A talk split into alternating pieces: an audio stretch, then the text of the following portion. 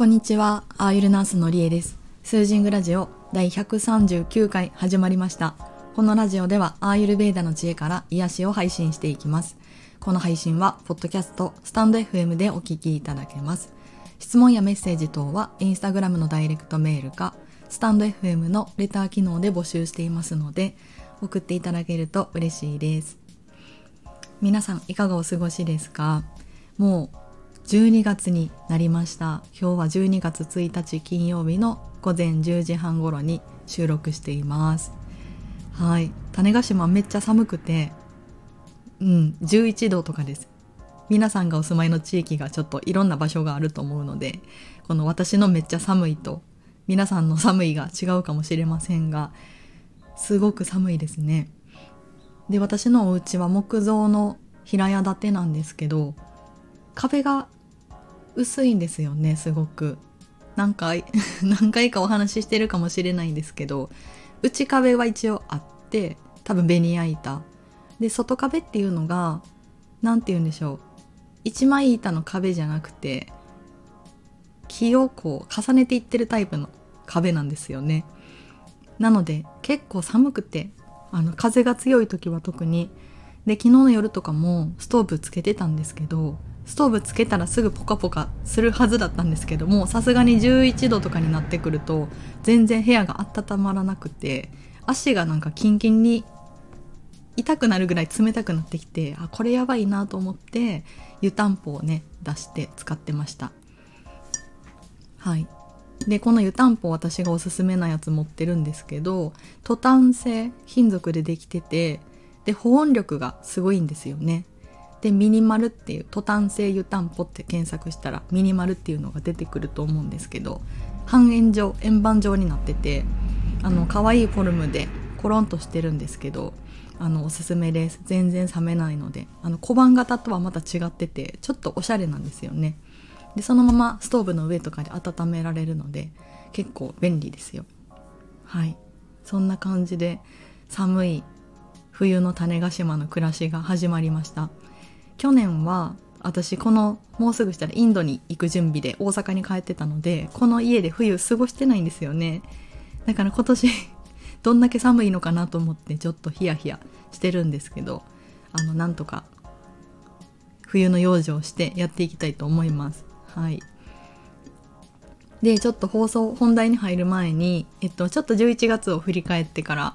あのお知らせを挟んで本題に入っていきたいと思います。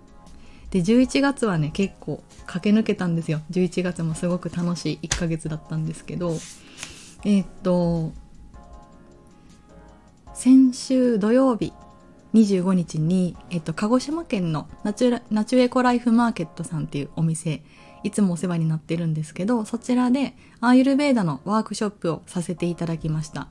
で今回こうやって2時間半使ってアーユルベーダのお話をゆっくりするっていうアーユルベーダのあのワンデー講座みたいなやつ初めてやったんですよね。はい。であの集まってくださった方はアーユルベーダを知ってる人も知らない人もいたんですけどセラピストさんとかねあとはもともとハーブとかが好きだっていう方がいらっしゃってすごく楽しく行いました。で、え、ー、とまあ、冬の養生編っていうことで冬の過ごし方をお話ししたいんですけどあの前半にアーユルベーダの生命感とか哲学の部分っていうのを長めにお話ししました。そう。でなんかこっちの方が興味持たれる方が多くて私もここが好きな部分なのでこのアーユルベーダにおける生命とはとか生きることとかそういうことについて、えー、と聞いていただいてなんかみんなでねすごくいろいろ考えながらアーユルベーダを、まあ、知りながら過ごす2時間半でした。で後半のオイル作りのところでは温かいセサミオイルに触れてホッとするって皆さん笑顔になってくださったシーンがあってこのこれめっちゃなんか嬉しかったんですよね私も。そう。で温かいオイルでホッとするとかその皮膚の感覚とか心の感覚ってすごい大事な感覚だなと思ってて心地よいとか体が緩むとかそういうものを特に冬は取り入れていくといいなと思ってます。冬って季節柄この乾燥性とか冷えとかが増えてくるのでなんか体も硬く乾燥しがちになるんですよね。うん、もう私みたいに足が冷えすぎて痛いってなってくると 家の中にいてるのにねあんまり良くないです。本当に。靴下履いててこれですから。なので私は一生懸命足に重点的に最近オイルを塗ったりとか、まあ、物理的に冷やさないようにするのはもちろんなんですけど、まあ、比較的温かいもの取り入れるとかあのジンジャーとかレモンを積極的に使ったりとかね。あとは体を動かすっていうのも大事なんですけどはいあのそういうこともちょっとずつやりながらやってますので。はい。そんな感じでした。鹿児島ワークショップ来ていただいた皆さん本当にありがとうございました。でここにもねヒーリングとか霊気とかを学ばれてる方もいらっしゃったりしてなんかねそういう予定じゃなかったけどそういうお話をしたりとかしてそれも楽しい時間でした。はい。で、えー、と11月は種子島でもアーユルベーダのクラスをねさせていただいてたんですけど種子島の中種町で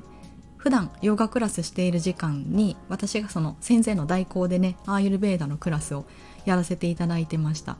4回やってたんですけど早速セサミオイルのケアとかを取り入れられてる方とかあとはご紹介した人工夫とかを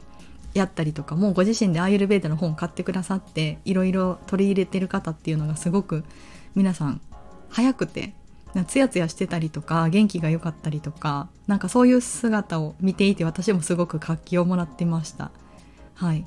でやっぱりみんなで勉強したりとかみんなでやるってすごいいいなっていうふうに思っててすごく私も楽しい4クラスでした。はい。ねこうやってアーユルベーダのいいところとかが、まあ、この島でちょっとずつ広がっていくとなんか島のね健康って言ったら大げさかもしれないけどなんかこういうのが広まることでなんか幸福度もアップするなと思ったりとかしかも種子島ってハーブの宝庫なんですよ。本当に。ハーブをこっそり育ててる人もたくさんいるし育つ環境であるっていうのもめっちゃ大きいんですよね。うん。なのですごくねいい機会をいただいた11月でした。はい。でえっ、ー、とあお知らせですね。これはお知らせになりますけどえっ、ー、とベースベースショップっていう私のオンラインショップがあるんですけどそちらでえっとなんかねメンバーシップっていうものがあります。これはオンラインコミュニティとはまた別になるんですけどショップのメンバーシップっていうのがあってそこに登録していただくとメールマガジンがえっと送ることができます。でメルマガを始めようと思ってるのでえっ、とアイルベーダのね小話とかあとはね私の、まあ、最新のお知らせ募集とか講座の募集とか霊気の伝授の募集とかもこちらでお声かけようというふうに思ってます。もちろんラジオでもお話ししていきます。はい。で、えっと、前回の配信でゲストにクレイセラピスト粘土の寺子屋のマリコさんを、えっと、ゲストにお迎えしてインタビューしたんですけど次感覚のお話っていうのをね12月13日に、えっと、収録する予定です。こちらに関してはなんか見えないものとか感覚的なものっていうのをクレイセラピストさんの目線からと私のねアーユルベーダとか霊気の目線からちょっと語り合おうかなっていう回になってますので内容がちょっとディープになりそうなんですよね。なのでちょっとディープにしたいっていうのもあってこのメールマガジンでね限定公開にしましょうかっていうお話で進んでますので是非この感覚のお話感覚うん、見えないものとかそういうことのお話についてあの聞いてみたいなと思う方はメールマガジン登録していただくとそちらであの限定 URL で、えっと、放送しますのでぜひご登録してみてください。こちらに関しては、えっと、私のインスタグラム見られている方はインスタの方にベースのリンクを貼ってるのとでノート。ノートにも貼ってますリンクを。でこの概要欄にも貼っておきますのであのアクセスのいい方でやってみてください。はいじゃあここから本題ですね。えー、っと今年私のラジオで一番放送されたエピソードって皆さん何だと思いますか？はい。一番放送されたのが第129回7月に収録している看護師の多様な働き方っていう回でした。これがもうダントツですごい放送回数が上がっていてですねっていうことはやっぱり看護師でどうやって働こうって感じてる方とかい、うん、多いんじゃないかなっていうふうに思うんですよね。直接看護師さんから働き方の相談が来ることっていうのはあんまりないんですけどでもやっぱ看護師さんで私のラジオを聴いてくださってる方は多いっていう印象があってで看護師でアーユルベーダとかあと植物療法とかあの自然療法ですよね。そういうものも好きだけどでも周りにはそういう人があんまりいなくてとかそんな話を聞いたりとか、まあ、どうやってアーユルベーダ勉強していったんですかとかそういうお問い合わせはよくいただいてます。はい。なのでね何て言うんでしょう。やっぱ西洋医学とか看護学生の時に習った知識だけではこの体は体はね知識的にはめっちゃあると思うんですよ。解剖生理学とか細胞だとか数値的血圧血ん？血液データとかをすごい読み解く力とかすっごいすっごい頭使っていろんなことできると思うんですけどじゃあエビデンスを確立しにくい見えないものとか自分の心とかですよねまずそもそも。そう。そういうところってなんか自分で手探りで見つけていくしかないっていうところだなっていうふうに思っててそこでなんか苦しくなってくる看護師さんとか看護師だけじゃなくて医療者の方とか介護士さん人のお世話に関わる方ですよね。多いんじゃないかなっていうふうに思ってます。で今日のタイトルは HSP 看護師の苦悩って書いたんですけどこのお話に関しては私心理学とかを勉強してないので個人的な見解になりますけどなんかそういうところをお話ししていこうかなと思います。なのでまあ続編じゃないけど働き方じゃなくてちょっと苦悩的なところとまあ私がどんな風にそこを抜け出していったかっていうお話をしようと思ってます。はい。でまあ HSP あの繊細さんって言われたりとかあの私詳しくないんですけど HSP っていう言葉もあんまり使わないんですけどあの一昔前にチェックリストが出た時にやってみたら大体当てはまったんであ私は人よりも多くいろんなことを感じるタイプなんだなってやっと分かったんですよね。うん。そう。いろいろ感じてます。感じちゃうんですよね。でもそれが普通だから違和感がなくてみんなそうなんだって思ってたんですけど多分人より倍ぐらいキャッチしてるものが多いんですよね。物の音とかも含めて。そう。なので、まあ、病院で働いているとしたらあの患者さんの痛みですよねまず。痛みとか悲しみとか。でご家族さん、まあ、コロナになってからあんまり家族のねケアとかっていうのは病棟では少なくなったかもしれないんですけど私がまだまだ病棟で働いている時ってご家族さんも一緒にやっぱタイムリーに関わっていることがすごく多くて面会の時間もすごくたくさんあったし泊まって患者さんのそばにいられる患者さんあの家族の人も多かったしなのでご家族の苦悩とか辛さとかですよね。うん、あとは医療者先生のイライラとか先生の疲労感とか。で上の先生下の先生来た時のピリピリ感とか。そう。あと看護師のイライラとか時間に追われてる焦りとか。あの怖い先輩のあのプチって変わった瞬間の空気感とかあ今日は機嫌いいなとか今日機嫌悪いなとかあなんかメールで呼び出されたなとかねいろんなことをあのハイセンシティブに感じてました。そう。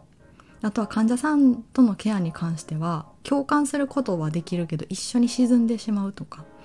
うん、でその気持ちを家にまで持ち帰っててずっとしんどいとか。だからしんどい患者さんにすごく思いを寄せる共感することがすごく大事って寄り添うことがすごく大事と思っていたけどその多分共感の方法っていうのがあのちょっと間違えると変な共鳴を起こしてることになるんですよね。これはなんかいろんなこと勉強してからやっと分かったんですけど自分の持ってる低い波動とある意味共鳴させて一緒に悲しみに浸っているっていう状態になるとなんか共倒れみたいになっちゃうんですよね。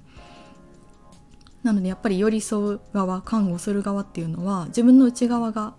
健康的じゃないと相手を包むような共感とか寄り添いにはなれないっていうんだなっていうふうに思って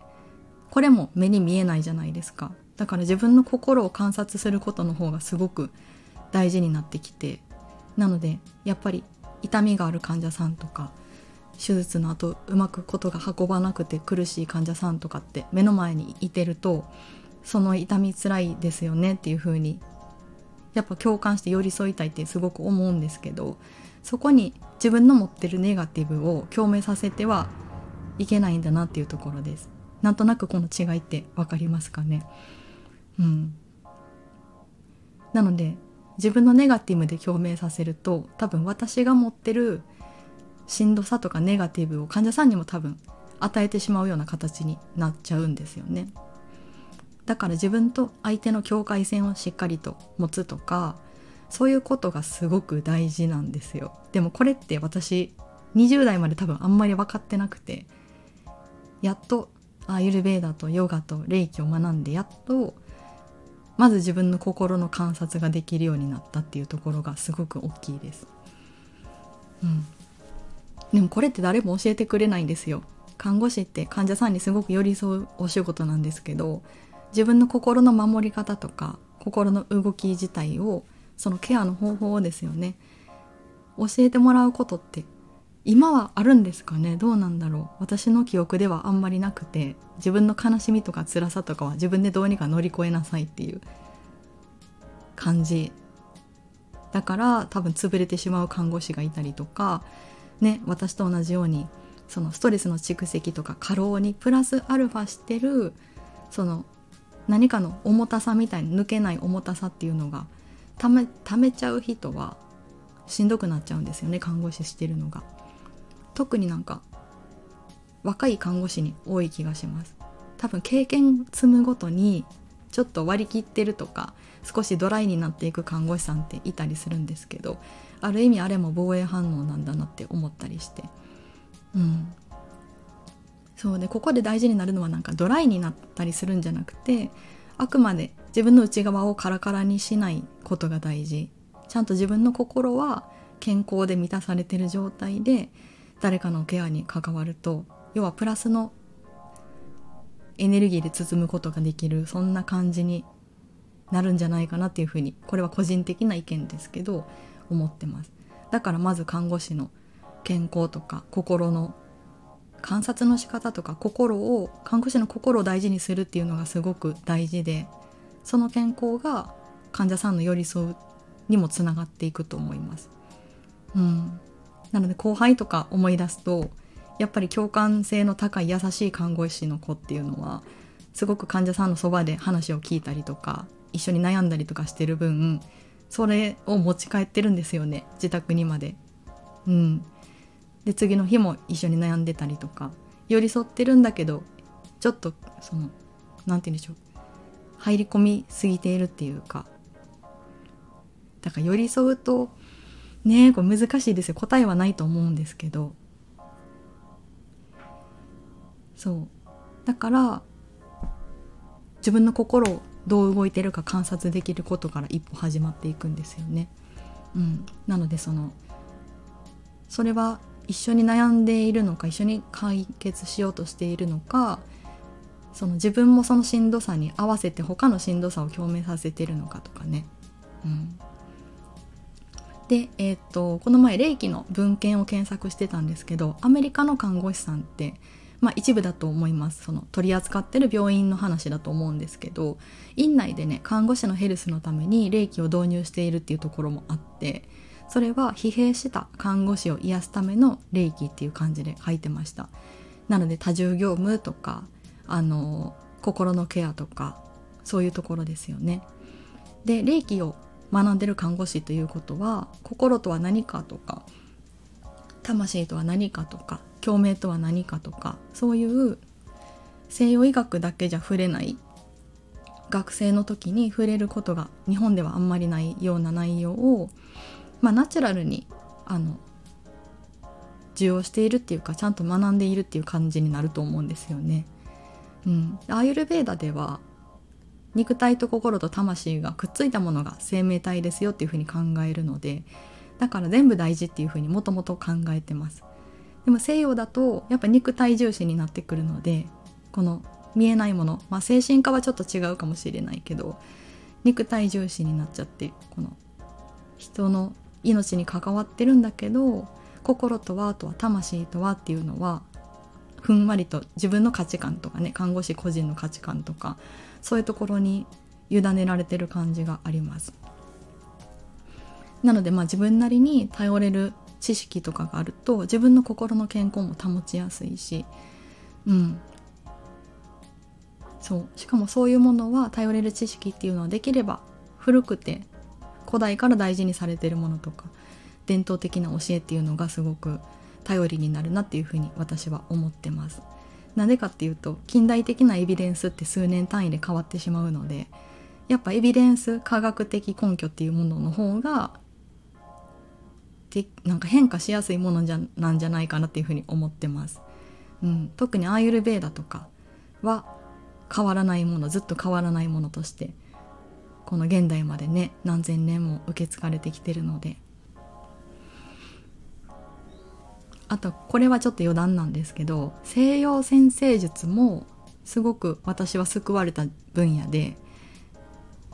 みんな個性があるとかみんな人生の変わり目があるとかそういうところを先生学視点で知っていくとあのみんな一つなんですけど私たちは。でもそれぞれの人生とかテーマがあるとかそういう転機があるとか病気になりやすいこういう性質があるとか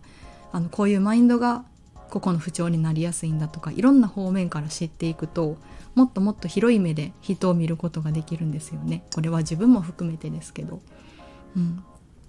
なので私の場合はね太陽星座が魚座で旧ハウスにあってとかもともと共感性は高いけど知識を追求見ての通りずっとね勉強してるんですけど追求していくのが好きだったりとか。なのでその特性をねちゃんと守りつつ活かせたらとかそれは私だけじゃなくて皆さん人それぞれに持っていることだったりするし。うん。なのでみんな人それぞれ違うんだよとか個々にテーマがあるんだよっていうのを知っていくとあの人への寄り添い方とかも変わってくる。うん、でこの前ねインドのドクターがお話ししてたんですけどあのスピリチュアルこの今精神学勉強してるんですけど見えないものっていうのは科学を補っているんだよっていうふうに言っていて本当にその通りだなと思いました。